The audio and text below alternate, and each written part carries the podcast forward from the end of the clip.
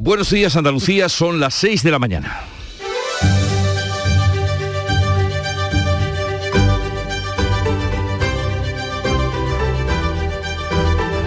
Despierta tu mente, descubre la realidad.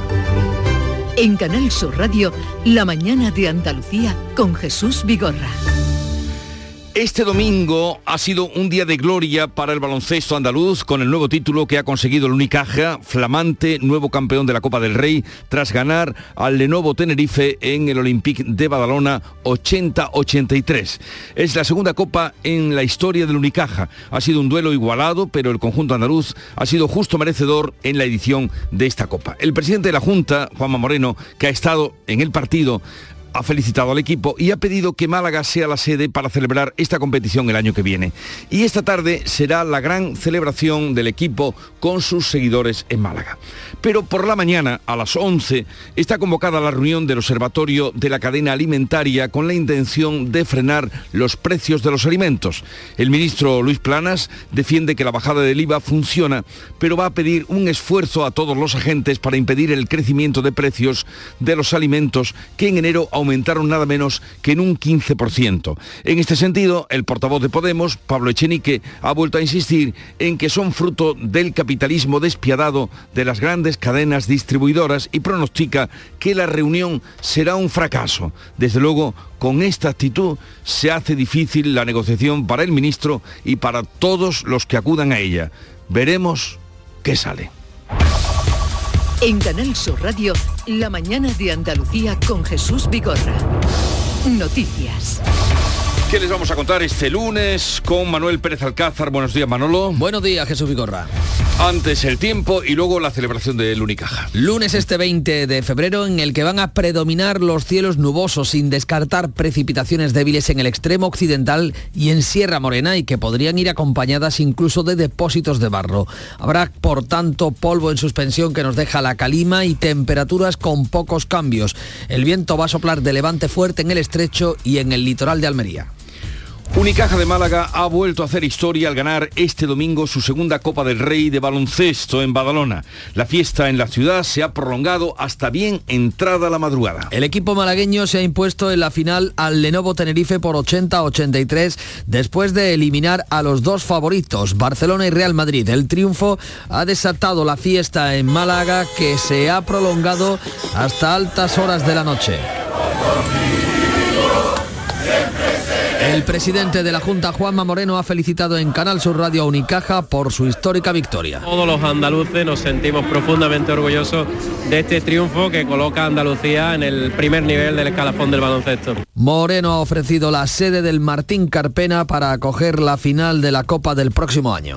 Pero lo más importante de la celebración será esta tarde, mientras que por la mañana el ministro de Agricultura va a pedir hoy un esfuerzo a los supermercados, a los productores y distribuidores para lograr reducir el alza de los precios de los alimentos que hasta ahora parece incontenible. La reunión del Observatorio de la Cadena Alimentaria está convocada a las 11 de la mañana. Luis Planas defiende que la bajada del IVA está funcionando, pero va a pedir un esfuerzo a todos los agentes para frenar el crecimiento de precios de los alimentos que en enero aumentaron un 15,4%. Voy a pedirles a todos los integrantes de la cadena un esfuerzo particular en su ámbito para intentar que este esfuerzo del gobierno se traslade teniendo en cuenta que la evolución de los precios está vinculada también a los costes y por tanto a la evolución de los mercados internacionales. Planas desecha la intervención de precios que propone Unidas Podemos. Los morados insisten en centrar las medidas sobre los beneficios de las grandes cadenas distribuidoras. El sector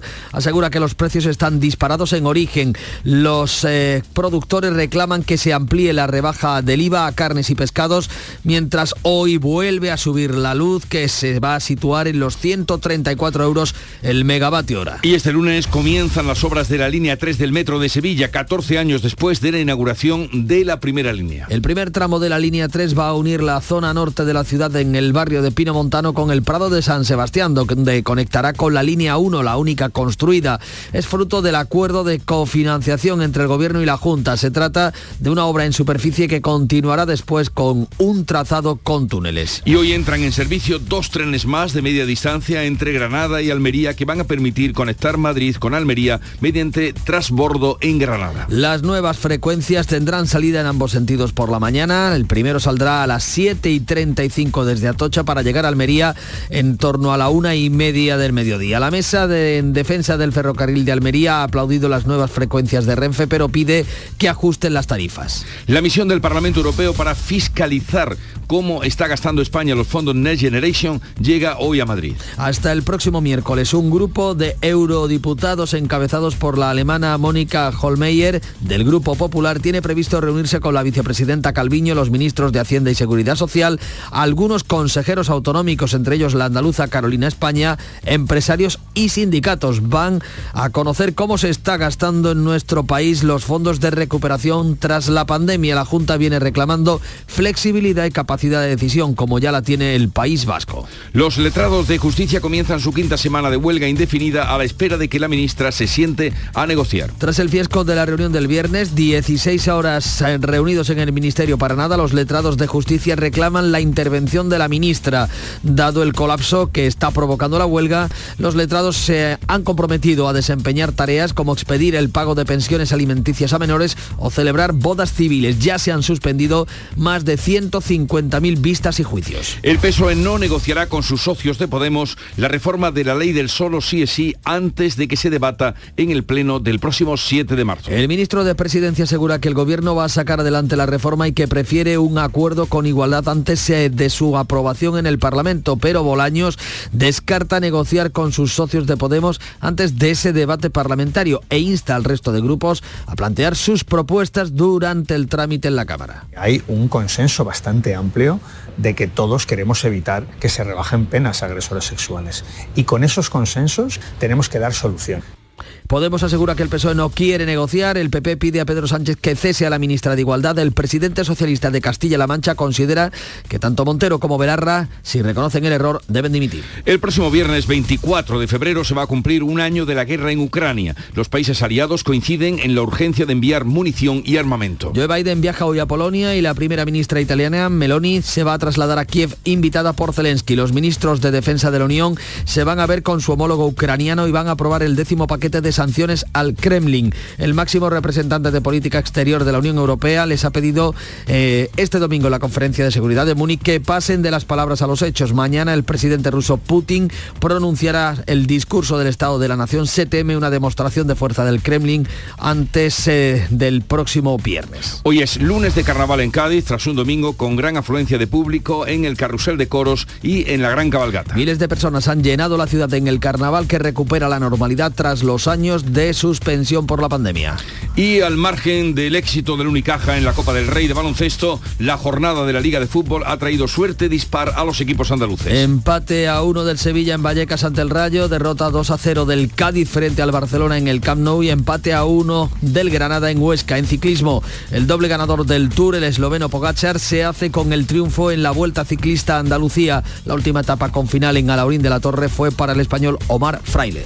Y vamos a ver cómo refleja la prensa el día de hoy, qué noticias destaca, ya se ha encargado de ella.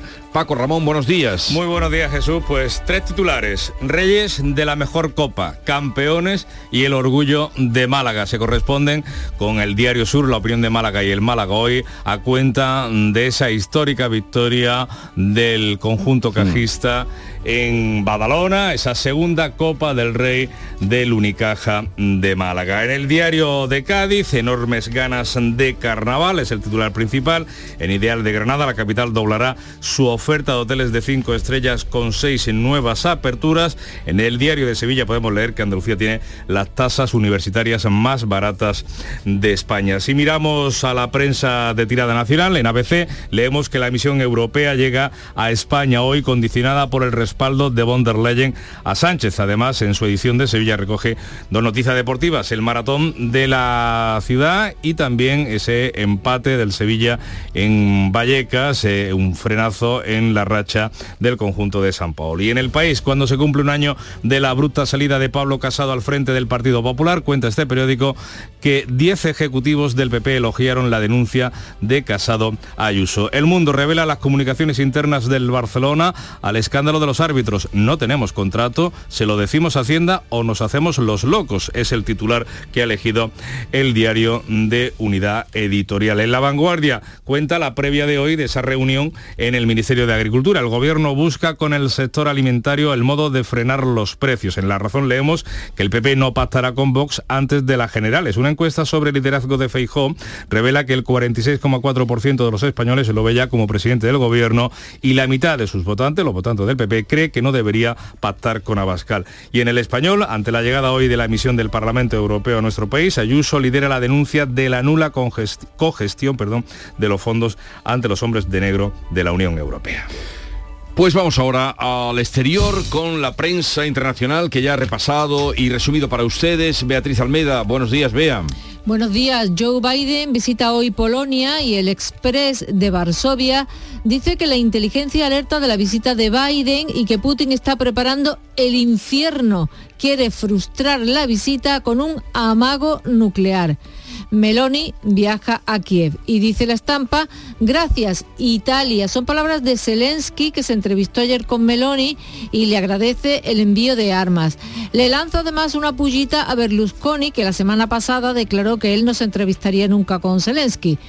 Y le pregunta, ¿a Berlusconi le gusta el Bosca? ¿Quién le pregunta? Zelensky. Le pregunta a Meloni. A, Meloni. A, Berlusconi le gusta, pues yo se lo envío. Tú no te quieres entrevistar conmigo, pues yo, yo tengo un regalo.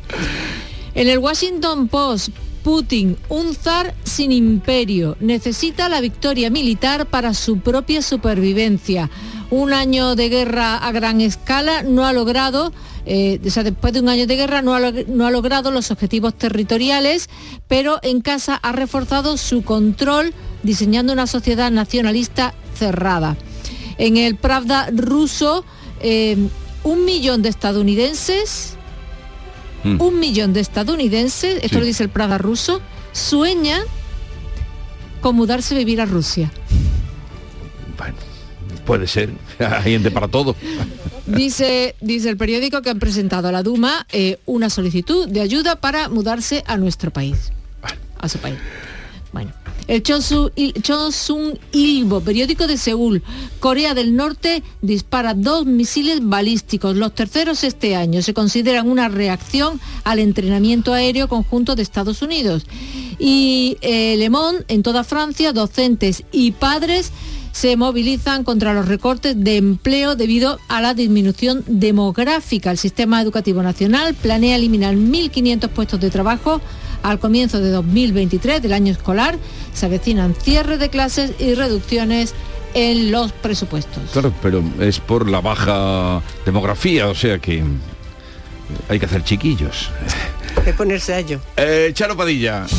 La reina del Club de los Primeros, comenzando, qué alegría de lunes, ¿eh? ¿Verdad? Qué alegría. Los lunes. ¿Qué has encontrado hoy? Mucha gente. Estaban esperando. Mucha gente. Mira, he, hablado con, con, Sergio, que es de San Juan del Puerto, de Huelva, que se dedica a la recogida, a recogida de desperdicios de animales. O sea, con toda la carnicería, un kilo de no sé cuánto, el, el desperdicio ese que te quitan. Sí. O en el pescado. Eso se recoge, se recicla y sirve para abono algunas cosas y otras para crema, cosméticos. Esta mañana he dicho que me estaré yo poniendo en la cara. Eh, de que, sobre todo de carne, de pescado no. ¿Qué me estaré poniendo yo en la cara? Tengo yo que ver con esa actitud. Y nos hemos ido a Dubái con Antonio, que lleva 25 años allí, es de Málaga y tiene un blog muy interesante. Hay mucha gente que dice, me voy a Dubái, ver los informativos, ver los, los, informes que hay sobre cómo se vive en Dubái, las playas, etcétera, etcétera. No es tan bonito como lo pintan. ¿eh? Si quieres estar en Dubái trabajar en Dubái, hay un blog que lleva Antonio que es empleandoteblog.com y ahí le hacen todo tipo de preguntas, porque el horario de trabajo es distinto, los días son distintos. Hay gente que trabaja todavía seis días a la semana y no libran el domingo, libran el sábado, o sea, todo es distinto. ¿eh? Entonces, si quieres ir por allá, tanto que si quieres pasear como si encontrar trabajo, pues eh, nos ha hablado de ese blog que tiene, empleandoteblog.com, que lo sabe todo sobre Dubai. Y la agenda para el día de hoy, ¿cómo viene Ana Giraldes? Buenos días. Buenos días, hoy tenemos que hacer la primera parada en Málaga porque a lo largo del día de hoy van a tener lugar los actos de celebración del Unicaja.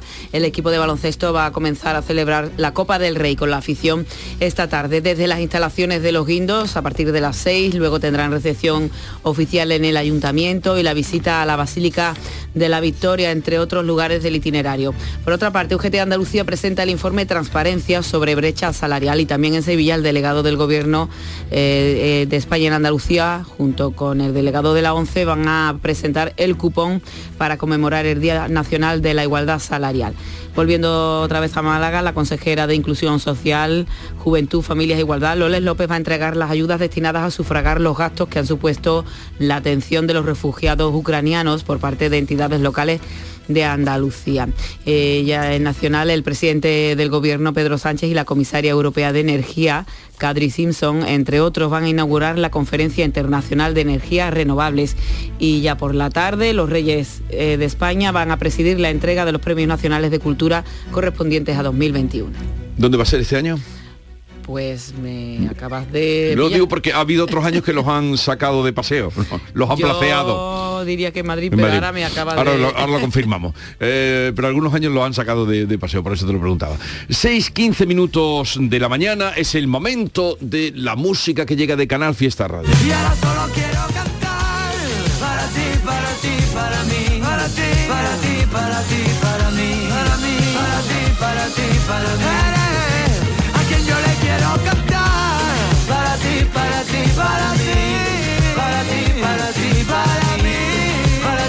Lo habéis conocido, ¿no? ¿Lo habéis conocido? Que sí lo he reconocido. Paco, sí. Creo que sí. ¿Quién? Creo que sí, el onubense, ¿no? Claro, bueno, el onubense, no, no, de Isla Cristina. Manu Carrasco, Eres, el título que va a ser, Eres, Eres es el título que va a ser durante toda la semana número uno en Canal Fiesta Radio.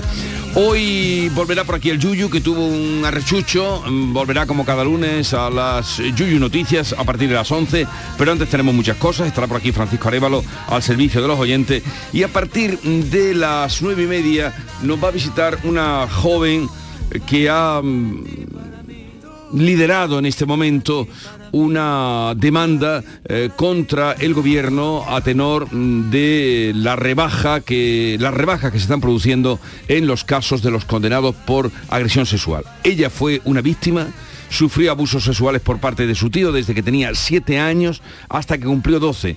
Fue condenado el tal a 11 años, lleva uno y ahora la audiencia de Sevilla le ha rebajado la pena a 10 años y medio de cárcel porque con la nueva ley sería agresión.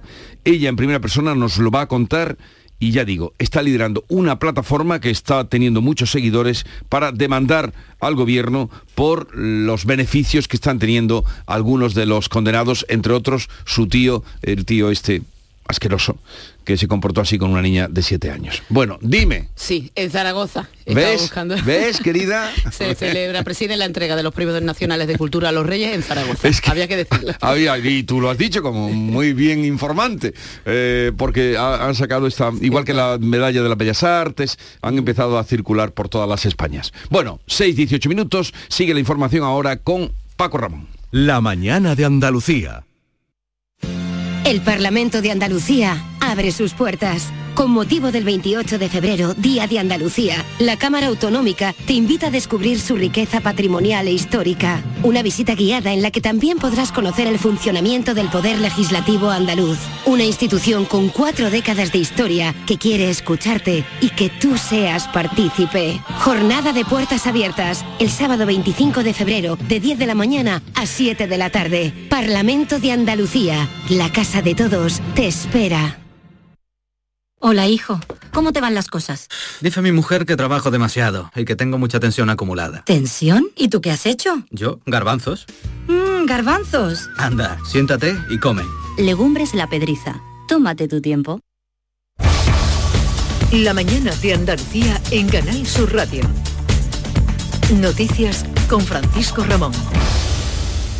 6 y 19 minutos eh, les contamos que el Unicaja pues ha vuelto a hacer historia, ha ganado este domingo su segunda Copa del Rey de baloncesto. El conjunto malagueño se ha impuesto en la final al Lenovo Tenerife por 80-83 después de eliminar a los dos grandes favoritos para este torneo, primero al Barcelona, después al Real Madrid. El triunfo ha desatado por tanto la fiesta en Málaga, la euforia de la afición que se ha prolongado hasta altas horas de la madrugada en Badalona con la afición ha estado nuestro compañero enviado especial Juan Carlos Tirado. Adelante. Victoria por 80 a 83 que al final provocó el éxtasis de la afición malagueña conocida como la Marea Verde.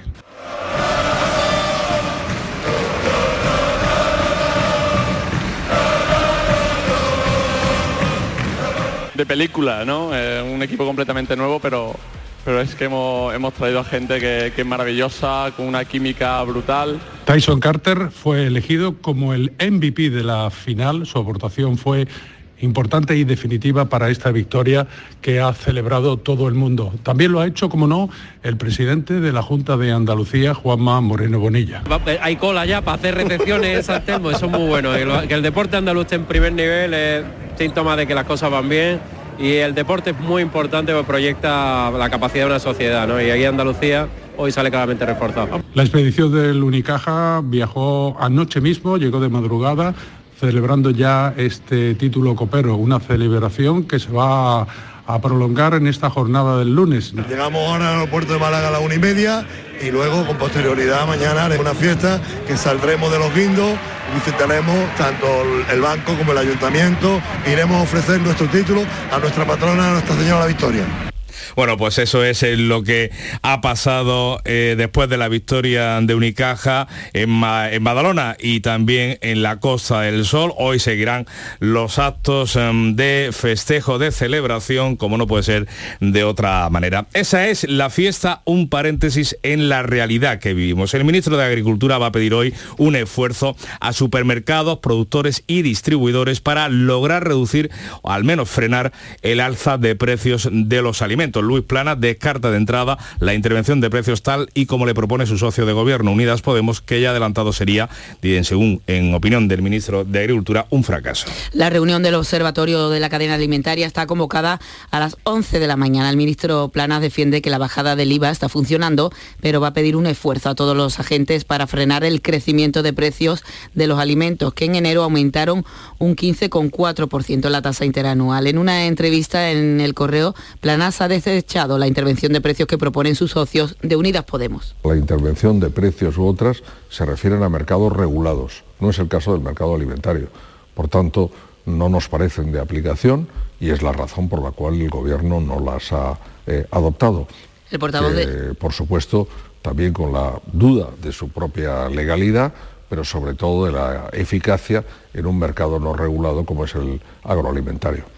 El portavoz de Unidas Podemos insiste en centrar las medidas sobre los beneficios de las grandes cadenas distribuidoras. Pablo Echenique avanza que la reunión va a ser un fracaso. Y ojalá me equivoque, pero yo creo que esa reunión va a acabar con, fotos sonrientes, con palabras vacías, dándole la mano a esos representantes de ese capitalismo despiadado que funciona en los grandes supermercados que se están forrando mientras los precios de, de la comida no paran, no paran de subir, ¿no?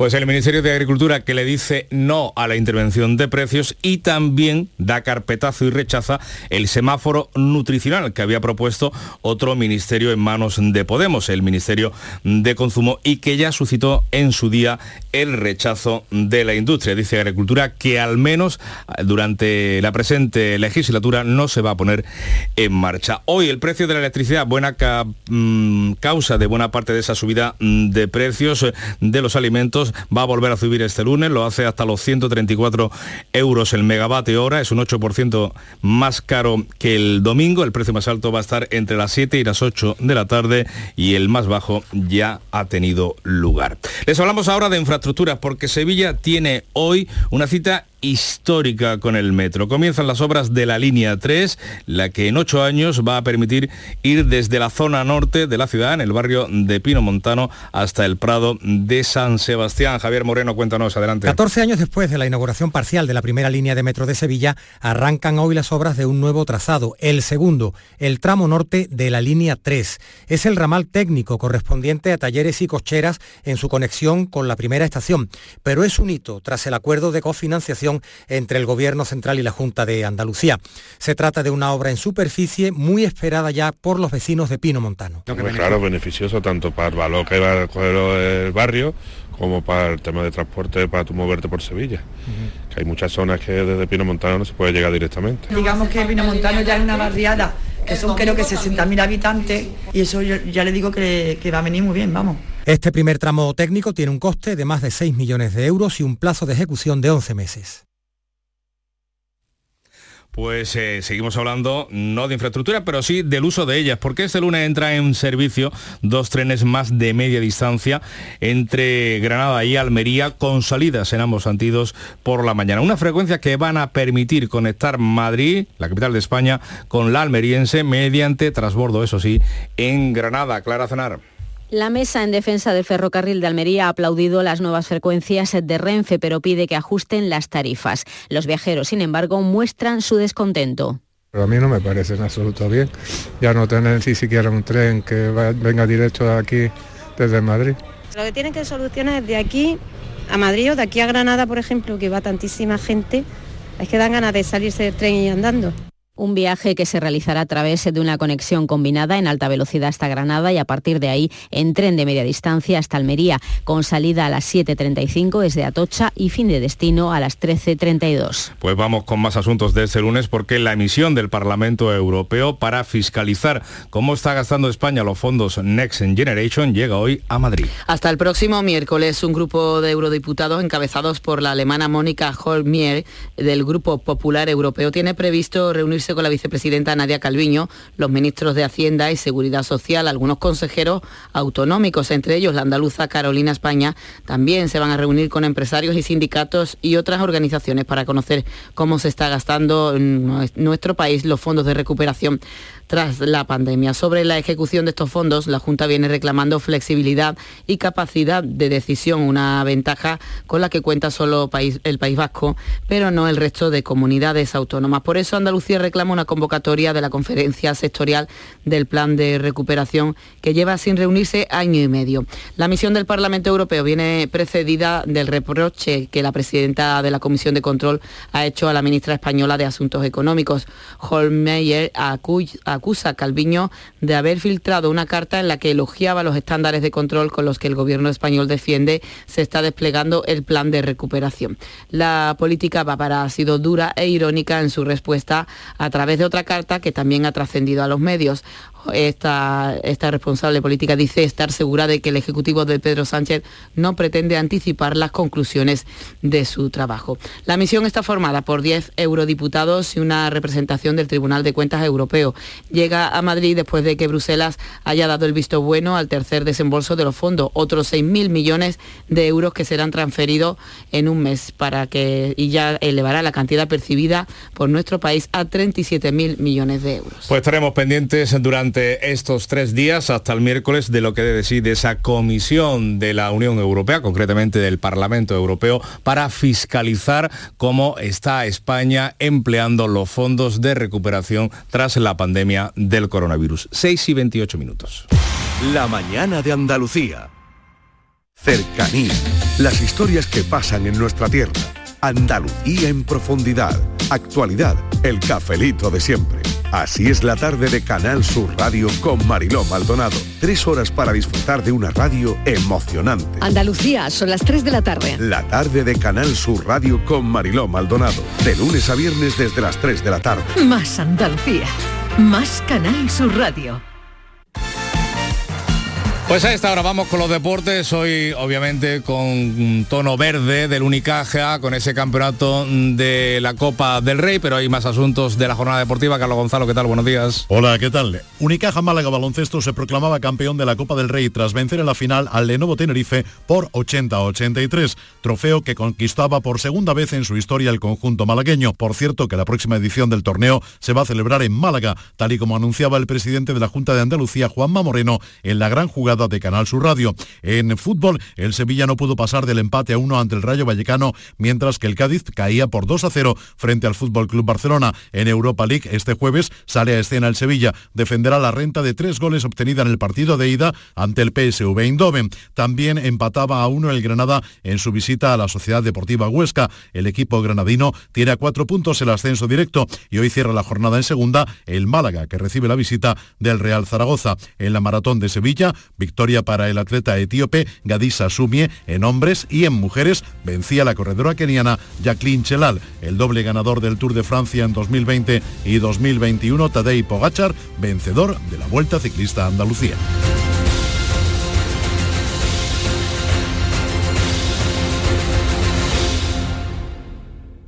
Canal Sur Radio, la radio de Andalucía.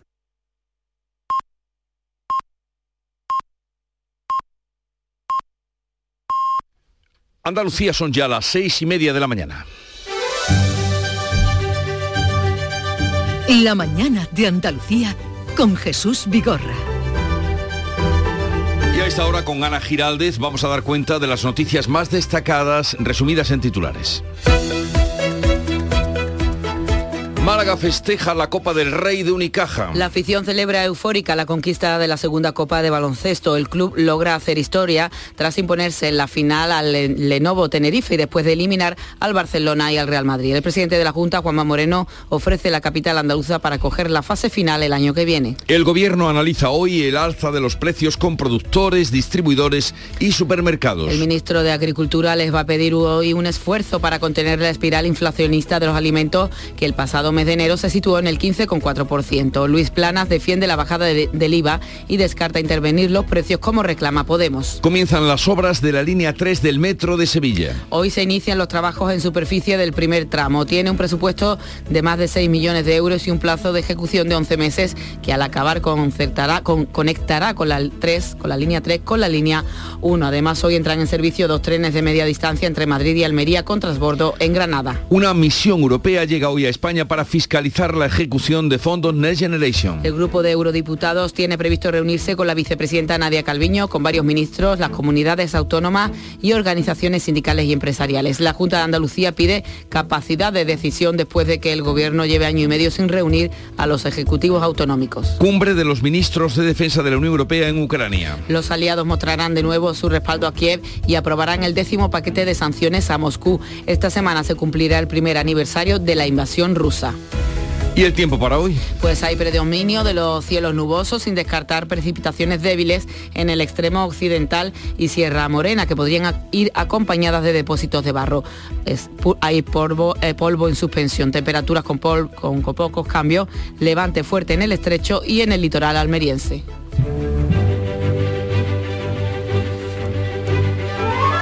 Hoy es el día de la beata Jacinta Marto. ¿Quién fue? Pues una pastorcilla portuguesa que junto con su hermano Francisco, su prima Lucía, avistaron a la Santísima Virgen María en el lugar de la Cova de ya sabéis, en Fátima, en Portugal, la Cova de pues tal día, hoy eh, se recuerda a la beata Jacinta Marto. Y tal día como hoy, estamos a 20 de febrero, nació en 1933, o sea, cumple 90 años, Manuel Alejandro, grandísimo compositor español. como yo te amo, como yo te amo, convéncete, convéncete. Nadie te amará una de sus grandes composiciones, interpretada, como ustedes eh, ya han reconocido, por eh, Rosy Jurado. Eh, Julio Iglesias fue otro de los que cantó mm, tantos temas de Manuel Alejandro, Rafael. Pues tal día como hoy nació Manuel. El año pasado, por cierto, fue cuando le dieron el... Ah, que estamos escuchando a dos paisanos, letras Hijo de Manuel. Alejandro Sí, y voz Pero de fue el año pasado cuando le dieron el título de hijo predilecto. Si no fue el año pasado, fue Sí, el anterior, sí, pero eh, vamos que ha sido creo reciente. Que, creo que fue el año pasado cuando se lo dieron a, a, a su, su sobrino. bueno, a su- a- sí, hombre, a su sobrino, Alejandro San. Y que, a él, y a que él. se- se, eh, creció un poco en, en su regazo. Y tal día como hoy, hace 55 años, 1968, comenzó a emitirse la popular serie de televisión norteamericana Colombo, en la que Peter Flack encarnaba a ese detectiva homicida de homicidios eh, con la esta con la corbata torcida con los cuellos para arriba y sobre todo su gabardina manchada Queda detenido, señor, sospechoso de asesinato. Oh, caray, casi se me olvida. Tengo que leerle sus derechos porque quiero asegurarme de que no cometemos errores. Era genial. oh casi se me derecho a olvidó. permanecer en silencio. Ya sabe que lo que diga podrá ser utilizado en su... Peter Falk eh, derecho bueno y hoy es el día mundial de la justicia social con tal motivo he tirado de una frase de Evita Perón que decía no habrá paz en el mundo mientras no exista justicia social para los trabajadores. Y vamos ahora con la segunda entrega de la lectura de prensa, Paco. ¿Qué has encontrado? ¿Qué has espigado por ahí? Bueno, pues vamos a repetir que hoy se lo merecen los tres periódicos eh, malagueños. Vamos a repetir sus portadas dedicadas a esa victoria del Unicaja en la Copa del Rey de baloncesto. Reyes de la mejor Copa. El Unicaja logra su segundo título en el torneo 18 años después, tras imponerse al Lenovo Tenerife con una gran reacción final. Es lo que cuenta el Sur en su primera tres eh, instantáneas muy similares con esa lluvia de papelillos de color dorado mientras eh, alzan la Copa del Rey. Campeones es el titular que elige la opinión de Málaga y el orgullo de Málaga es el que subraya eh, esta victoria el diario Málaga hoy. Pero hay más asuntos. En la voz de Almería leemos que Marruecos limita sus ventas de tomate para bajar precios.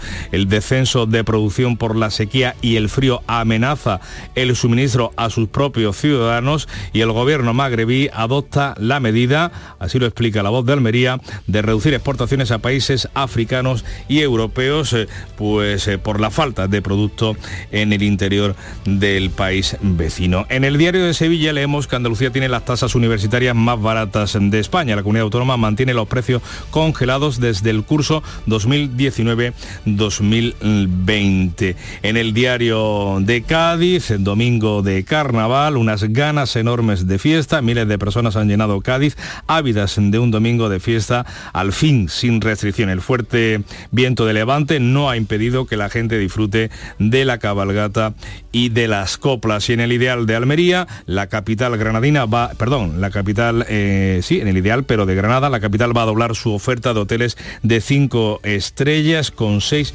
nuevas aperturas que suman una inversión de más de 20 millones de euros. En la prensa de tirada nacional leemos en ABC que la misión europea llega a España condicionada por el respaldo de von der Leyen a Sánchez en el país cuando se cumple un año de la abrupta salida de Pablo Casado al frente del Partido Popular. Cuenta este periódico que 10 ejecutivos populares elogiaron en su día la denuncia de Casado a Ayuso y que ahora el partido calla ante esas revelaciones. Las nuevas vallas contra la inmigración dividen Europa.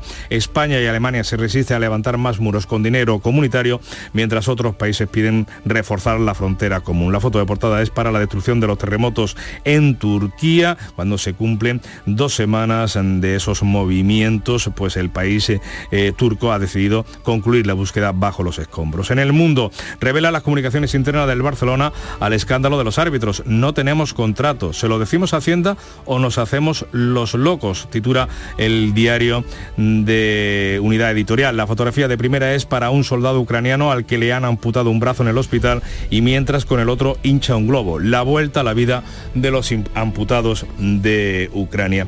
Lleva también una encuesta el diario El Mundo. El PP está a 2.000 votos de arrebatar a Sánchez su última alcaldía. Según el panel de Sigma 2 para el diario, hay un empate técnico en Sevilla, mientras que Málaga eh, los populares van a lograr una arrolladora mayoría absoluta, según este estudio demoscópico. En el español, ante la llegada hoy de la misión del Parlamento Europeo, Ayuso lidera la denuncia de la nula congestión de los fondos ante los hombres de negro de la Unión Europea y en, el, en expansión leemos que los gigantes del consumo anticipan nuevas subidas de precios.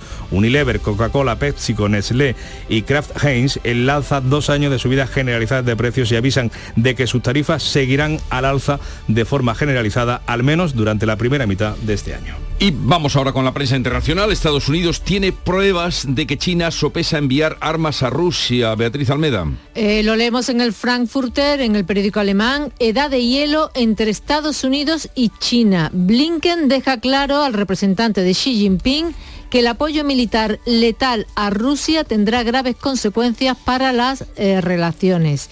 Y Biden viaja hoy a Polonia y así titula el Respospolita, el diario polaco La República.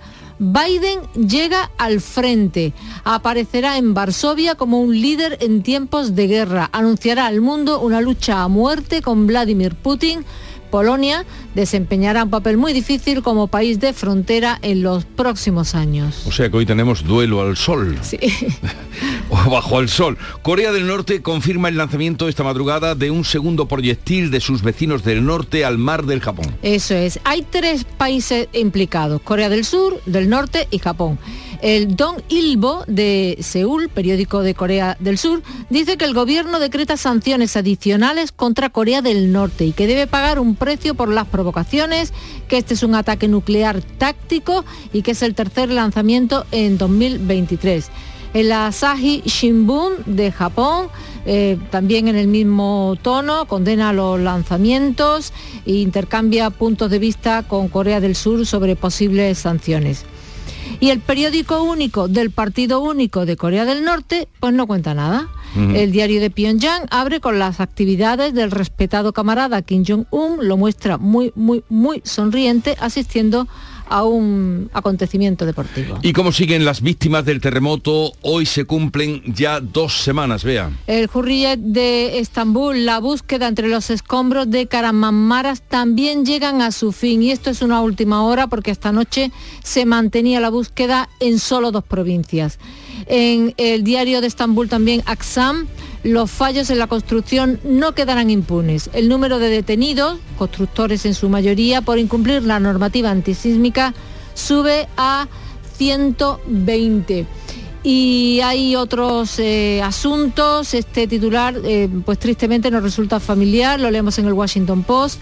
Los niveles de agua en el segundo embalse más grande de Estados Unidos caen a un mínimo histórico y son necesarias las restricciones. Es eh, un embalse que linda entre Arizona y Utah y está al 22%. Pues sí que nos suena eso. Bueno, algo más festivo, se han entregado esta noche los premios BAFTA del cine británico y ha triunfado una película alemana contra la guerra. Pues sí, lo cuenta el Guardian, bueno, otro muchos periódicos, otros muchos periódicos, siete estatuillas ha reunido sin novedad en el frente, que habrá que verla, ¿no? Claro. Eh, sí, mejor película, mejor director. Y el mexicano Guillermo del Toro se alza con el BAFTA a la mejor película de animación por Pinocho. Así que le echamos un vistazo a la prensa mexicana, dice el Heraldo de México, eh, sobre una imagen de, de Guillermo del Toro eh, orgullo nacional. El mexicano da un importante paso hacia los Oscars 2023 con su eh, película de dibujos animados del famoso Niño de Madera. Que ya está muy próximo. Eh, hasta luego, hasta mañana, Beatriz. Hasta mañana. Sigue ahora la información con Paco Ramón. La mañana de Andalucía. Últimos días en las segundas rebajas del líder. Rapimueble, no las dejes escapar. Apilable de salón 349 euros. Conjunto de sofás 549 euros. Y paga en 12 meses sin intereses con todas las ventajas de Rapimueble. Más de 200 tiendas en toda España y en rapimueble.com. La mañana de Andalucía en Canal Sur Radio. Noticias con Francisco Ramón. 6 y 43 minutos les contamos que los letrados de justicia comienzan esta su quinta semana de huelga indefinida a la espera de que la ministra se siente a negociar. Tras el fiasco de la reunión del pasado viernes, 16 horas reunidos en el Ministerio para nada, los letrados de justicia reclaman la intervención directa de la ministra Pilar Job. Dado el colapso que está provocando la huelga, hoy se cumplen por cierto 20 días, los letrados instan a sus colegas a que desempeñen tareas como expedir el pago de pensiones alimenticias a menores, celebrar bodas civiles y, en la medida de lo posible, avisar de las suspensiones de vistas y juicios a abogados y procuradores. Durante este tiempo se han suspendido ya más de 150.000 vistas y juicios, hay 130.000 demandas paralizadas y, según el Consejo General del Poder Judicial, alrededor de 1.300 millones de euros están congelados en la cuenta de consignaciones judiciales esperando destino.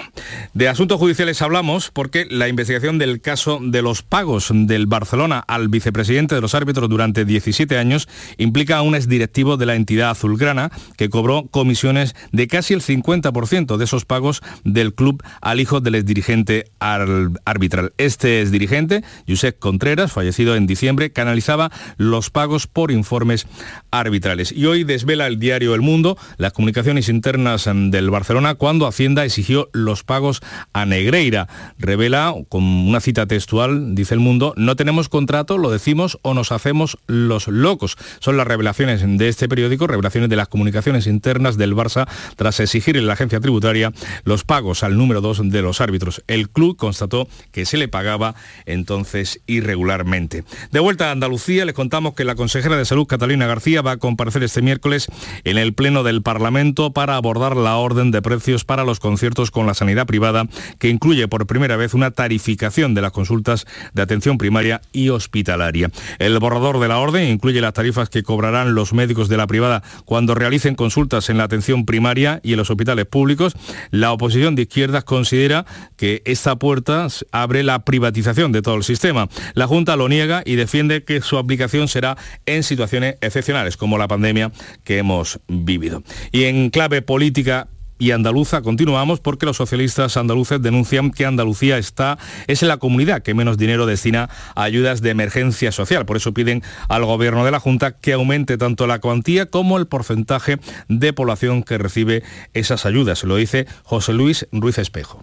Andalucía cuenta con más de 700.000 personas en situación vulnerable. Sin embargo, somos la comunidad autónoma que menos ayudas de emergencia ha destinado a esta población en el año 2021 apenas 75 euros por perceptor. Esperamos que la sensibilidad de este gobierno del Partido Popular, que no ha demostrado hasta el momento, lo haga a partir de ahora, como le vamos a exigir en el Parlamento. Las reivindicaciones del Partido Popular se dirigen al Gobierno Central, pide una mayor atención e inversiones en el campo andaluz. Lo hace el vicesecretario de Organización Alejandro Romero, quien asegura que la sequía y el incremento de los costes tras la guerra en Ucrania están haciendo prácticamente insostenible la actividad en el sector primario. Le pedimos al gobierno de Pedro Sánchez que sea sensible, que actúe, y que siga la línea que ha marcado Juanma Moreno Andalucía con esas infraestructuras hídricas que son competencias de la Junta y que en esta legislatura anterior y continúan en esta actual se siguen haciendo en toda Andalucía, en depuración de agua, en, reaprovechamiento de aguas residuales y que tenemos que seguir potenciando. Pues de la política les contamos los resultados de una encuesta de Sigma 2 para el mundo. El PP revalida la mayoría absoluta en Málaga y está a poco de más de 2.000 votos, a tan solo 2.000 votos, de superar al PSOE en Sevilla, donde hay un empate técnico. La intención de voto roja, ese empate técnico entre socialistas y populares en la capital hispalense, el socialista Antonio Muñoz lograría 12-13 concejales, actualmente tiene 13, tendría una ligerísima ventaja que permitiría eh, mantener la alcaldía con el apoyo del resto de formaciones de izquierda. Pero la encuesta no es concluyente porque no descarta un escenario en el que la suma del Partido Popular con los mismos concejales, 12 y 13, que el PSOE y Vox posibilitara el vuelco en la plaza de San Francisco. En Málaga, Francisco de la Torre, con 80 años, ampliaría su mayoría absoluta con 16 o 17 concejales frente a los 14 que tiene en la actualidad. Su rival, el socialista Daniel Pérez, cuya candidatura se presentó la semana pasada, lo hizo con el presidente del gobierno, Pedro Sánchez, se quedaría con solo solo 10 concejales, llegando incluso a perder dos de los 12 que tiene en la actualidad. Así está la crónica política andaluza. Miramos al exterior porque dos viajes y una cita centran hoy la actualidad en torno a la guerra en Ucrania en la semana que se va a celebrar el primer aniversario de la invasión de Rusia. Joe Biden va a viajar a Polonia y Giorgia Meloni, primera ministra italiana, se va a trasladar a Kiev invitada por Zelensky. En paralelo, los ministros de Defensa de la Unión Europea se van a ver con su homólogo ucraniano, le van a demostrar de nuevo su respaldo y van a aprobar el décimo paquete de sanciones al Kremlin. Estamos, eh, como decimos, en la semana ya del primer aniversario de la invasión y los países aliados, por tanto, están de acuerdo. Eh, en la urgencia de enviar munición y armamento al frente. El máximo representante de Exteriores de la Unión Europea, el español Josep Borrell, les ha pedido en la conferencia de seguridad de Múnich que pasen ya de las palabras a los hechos. Hay que hacer mucho más y más rápido. Tenemos que acelerar e incrementar el apoyo militar a Ucrania. Como le venimos diciendo, Joe Biden llega hoy a Polonia, a Polonia, único estado de la Unión Europea que comparte frontera con Rusia, Ucrania y Bielorrusia. Se va a entrevistar con el presidente polaco y con los nueve de Bucarest, los países del antiguo bloque comunista que ahora están dentro de la OTAN. Hay calma tensa en esa zona de Europa porque el viernes se cumple, como decimos, un año también del inicio de la invasión, del inicio de la guerra y es posible que Putin haga una demostración de fuerza en cualquier momento. El presidente ruso va a dar por cierto, mañana martes su discurso anual ante las dos cámaras y necesita un triunfo que presentar. Son casi las 7 menos 10 minutos de la mañana con la información eh, exterior, internacional, cómo evoluciona el conflicto en Ucrania. Llegamos a esta hora para contarles las noticias más cercanas, las que más las afectan en cada una de nuestras emisoras en la Radio Pública Andalucía, Canal Sur Radio y Radio Andalucía Información.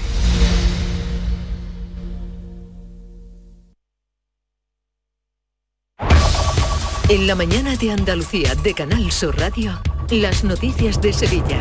Con Pilar González. Hola, buenos días. Hoy es un día importante para Sevilla. Después de 14 años de la apertura de la línea 1 del metro, comienzan las obras de la 3. Si se cumple lo previsto, el tramo norte estará listo en 8 años. Además, hoy se corta el tráfico totalmente en la avenida Luis de Morales. Todo esto tras un fin de semana en el que Sevilla ha vivido una maratón exitosa en lo deportivo y en lo económico y en fútbol. El Betis ganó y el Sevilla empató. Enseguida se lo contamos antes el tiempo. Hoy tenemos nubes sin descartar precipitaciones débiles y dispersas que pueden ir acompañadas de depósito de barro en las sierras. El viento del este flojo, excepto la Sierra Sur, que es fuerte. La máxima prevista es de 23 grados en Morón y Lebrija, 24 en Écija y Sevilla. A esta hora, 12 grados en la capital. ¿Tienes problemas con tu dirección asistida, caja de cambios, grupo diferencial, transfer, turbo o filtro de partículas? Autorreparaciones Sánchez, tu taller de confianza en la Puebla del Río. www.autorreparacionessánchez.es Líderes en el sector, Autorreparaciones Sánchez. Reciclos llega a tu ciudad. La nueva aplicación con la que podrás ganar premios solo por reciclar. Participa reciclando latas y botellas de plástico de bebidas. Cuida tu entorno y gana premios. Descárgate la aplicación Reciclos y empieza a formar parte del reciclaje del futuro. Ecoembes y Ayuntamiento de Dos Hermanas. Las noticias de Sevilla. Canal Sur Radio. Esta mañana comienzan las obras del tramo norte de la línea 3 del metro que unirá Pinomontano con el Prado de San Sebastián. Son las del ramal técnico. Tienen un coste de 6.400.000 euros y un plazo de ejecución de casi un año. Son 650 metros en superficie que conectan los talleres y las cocheras con la primera de las estaciones que habrá en Pinomontano. La consejera de Fomento, Marifran Carazo, ha mostrado su satisfacción por el inicio de estas obras sin perder de vista el tramo sur. La obra del ramal técnico, ese primer tramo que sacamos del proyecto precisamente para empezar cuanto antes y con el convenio firmado pues continuaremos licitando la primera fase y a partir de ahí pues hasta ocho para completar ese tramo norte y trabajando la ingeniería en el tramo sur. Este ramal atravesará el futuro cauce del arroyo Tamarguillo y el arroyo Ranilla y tiene un cruce en superficie por la carretera autonómica A8005 proyectado mediante una glorieta. Incluye también la remodelación de toda la zona afectada por las obras y la plantación de especies vegetales. El presidente de la Junta acudirá al inicio de estas obras que unirá Pino Montano con el Prado de San Sebastián. Los vecinos de Pino Montano no están muy al tanto del comienzo de las obras en sí, aunque son conscientes de los beneficios que tendrá. Eh, mira qué bien, ya tenía que llegar algo a Pino Montano, ¿no? ahora nos lleva el LN, que va directo, que lleva muy pocas paradas y ahora el metro, pero el metro tardará un montón, ¿no? Vamos a dar una alegría que no vean. que yo no lo voy a ver funcionando también. Sí, pero para los estudiantes, por ejemplo, si van para las universidades, la veremos y nos montaremos, la veremos seguro, sí. Que nos hace falta el metro, sí. Los sindicatos siguen esperando un plan de prevención de accidentes para hacer estas obras del metro y que les dejen participar en las tareas de vigilancia, tal y como ocurrió cuando se construyó la línea 1. Dice los sindicatos, UGT y comisiones obreras, que el alcalde se ha comprometido a trasladar esta petición al Gobierno central y a la Junta. Lo aclara así el secretario provincial de UGT, Juan Bautista Ginés. Es verdad que la línea 1 del metro, durante todo el periodo que estuvo, no se detectaron accidentes ninguno, graves ninguno, y además se detectaron también las anomalías que pueda haber las empresas, los contratos, la forma de servicio, como que, que, tengan los medios de prevención corriente. Había dos personas por parte de comisiones, dos técnicos y dos técnicos por UGT.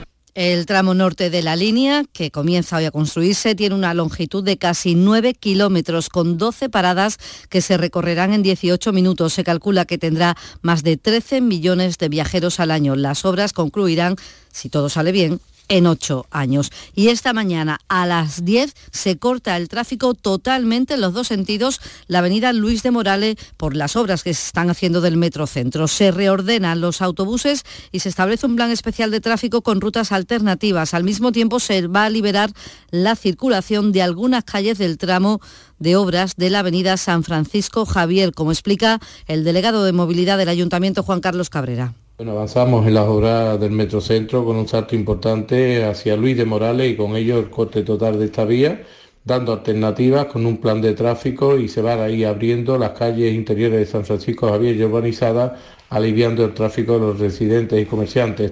Son las 6 de la mañana y 55 minutos.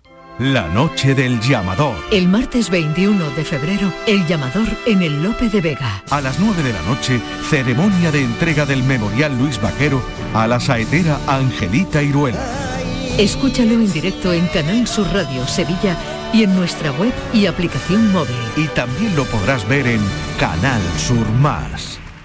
HLA Santa Isabel pone a tu disposición la unidad de traumatología y ortopedia especializada en pediatría, columna, hombros y codo, muñeca y mano, cadera, rodilla, tobillo y pie. Con guardias localizadas las 24 horas y los últimos tratamientos en prótesis. Consúltanos en el 954-570004 o en Luis Montoto 100. HLA Santa Isabel, contigo cuando más nos necesitas. Este lunes 20 de febrero os esperamos en el auditorio Nissan Cartuja de Sevilla a las 6 de la tarde para disfrutar del show del comandante Lara, en vivo y en directo. Recoge tu invitación en el propio auditorio, en la calle Albert Einstein sin número, en la isla de la Cartuja. Las localidades están numeradas. Y para disfrutar del show del comandante Lara con gente tan bonita como este maravilloso público. Recuerda, este lunes 20 de febrero os esperamos en el auditorio Nissan Cartuja de Sevilla a las 6 de la tarde. Disfruta en directo del show del comandante Lara, con la colaboración del auditorio Nissan Cartuja. En Canal Sur Radio, las noticias de Sevilla. El etíope Gadi Sume y la keniana Jacqueline Chedal han sido los vencedores de la Maratón de Sevilla, en la que no se han podido batir los récords de la prueba establecidos el año pasado, aunque ellos sí han mejorado sus tiempos. Los diez primeros corredores han entrado en la meta por debajo de las dos horas y siete minutos, pero grandes protagonistas también han sido los siete jóvenes con atasia telán y ectasía, una enfermedad rara que provoca una gran discapacidad física y progresiva y que han participado en esta carrera para conseguir apoyos para la investigación, como cuenta Nacho. Bastante bien, animando sin parar, ya que esta es mi tercera maratón. Bastante emocionado. Vamos, que no, no, no, no he podido dormir mucho. Una satisfacción también para los corredores que fueron sus piernas empujando las sillas. Ya llevamos tanto populares, medias maratones y maratones y siempre con ellos es especial. Esto es vivirlo y, y no hay más palabras, es especial todo. Esta es mi sexta maratón de Sevilla y llevamos pues corriendo triatlones, eh, maratones, trail, eh, esquí y hacemos de todo con ellos, porque el deporte es salud y para ellos es una brutalidad y para sus familias lo mismo. Pues seguimos precisamente hablando de deporte y de salud. El Hospital Virgen del Rocío, la empresa andaluza líder en videojuegos Oblumi, han desarrollado un videojuego de realidad virtual para que los niños operados de corazón puedan realizar ejercicio desde casa de forma divertida y controlada por los especialistas. El proyecto piloto ha sido ideado por la doctora Inmaculada Guillén y responsables de la empresa. Participan de momento 10 niños de entre 12 y 16 años que han sido intervenidos. Se están obteniendo buenos resultados, según explica la propia doctora. Son niños que prácticamente no hacían nada y cuando hemos repetido la prueba funcional, los parámetros que nosotros medimos han mejorado. Algunos también han, han disminuido el índice de masa corporal y sobre todo es una cosa que eh, estamos haciendo que cuando ya vienen entrevistamos un poco a los padres y a los niños para saber cómo han ido, hay algunos de ellos que han iniciado otra actividad deportiva diferente, al aire libre. En suceso les contamos que este fin de semana un hombre de 73 años ha fallecido por un incendio en su vivienda en el centro de la capital, en la calle Vidrio. Los bomberos tardaron en llegar porque no encontraban el lugar, ya que la llamada de emergencia decía que veían humo por la zona. En la carretera un hombre de 36 años ha muerto en Osuna tras caer de su moto cuando circulaba por una calle del municipio. Se investigan las causas y en la capital un conductor de 57 años ha tenido un accidente, está herido mm, leve, triplicaba la tasa máxima de alcoholemia ocurrido en Sevilla Este. Deportes, Carlos Gonzalo, buenos días. Hola, ¿qué tal? El Sevilla Fútbol Club no pudo pasar del empate a uno ante el Rayo Vallecano en su visita a Vallecas. Suso marcó por parte del Sevilla, Leyen por parte del Rayo y después y después el equipo de San Paoli no fue capaz de ver la portería contraria. Hizo muchas rotaciones el técnico de cara al compromiso de Europa League de este próximo jueves ante el PSV Eindhoven, en el que defenderá la renta de tres goles obtenida en el partido de ida celebrado en Sevilla. Por su parte, el Real Betis va a hacer oficial en breve la salida de hasta ahora director deportivo, Antonio Cordón, quien se marcha, según sus propias palabras, tras haber tocado techo en el proyecto bético. De momento se desconoce quién va a ser la persona elegida para sustituir al extremeño, que tan buen sabor de boca ha dejado en su periplo al frente de la Secretaría Técnica Verde y Blanca. A esta hora 7 grados en Estepa, 12 en Los Palacios, 12 en Sevilla.